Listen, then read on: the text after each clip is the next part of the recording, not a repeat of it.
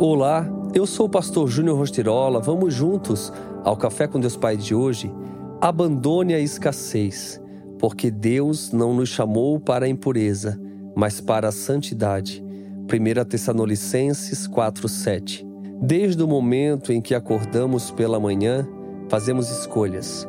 Na vida, esteja certo de que o que vai mover você para o propósito é a sua decisão. Você não nasceu por acaso. Você nasceu para um propósito maior do que você, maior do que os seus planos e seus projetos. Quando você entender isso, será libertador, porque acabará vivendo uma vida diferente, uma vida centrada em Deus.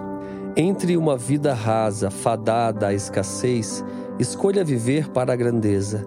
Quando você entende isso, passa a viver no espírito, não mais na carne pois a vida carnal é uma vida pequena e fadada a um propósito temporal, ao passo que uma vida no espírito é uma vida plena guiada pelo mover de Deus em direção ao propósito eterno do Senhor. Alguma vez você já se esqueceu de colocar para fora o lixo que é produzido na sua casa para que a empresa que faz a coleta o recolhesse? Ou quem sabe, houve um feriadão e eles acabaram não trabalhando? Quando você percebe, aqueles sacos que estavam bem fechados começam a atrair insetos pelo mau cheiro que exalavam.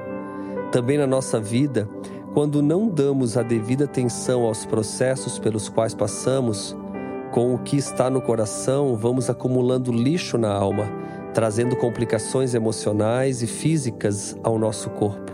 Neste dia, ore para que o Senhor alinhe o seu coração ao dele, para que a vontade dele seja sua Queira sonhar os sonhos de Deus, pois eles são infinitamente maiores e melhores do que os nossos.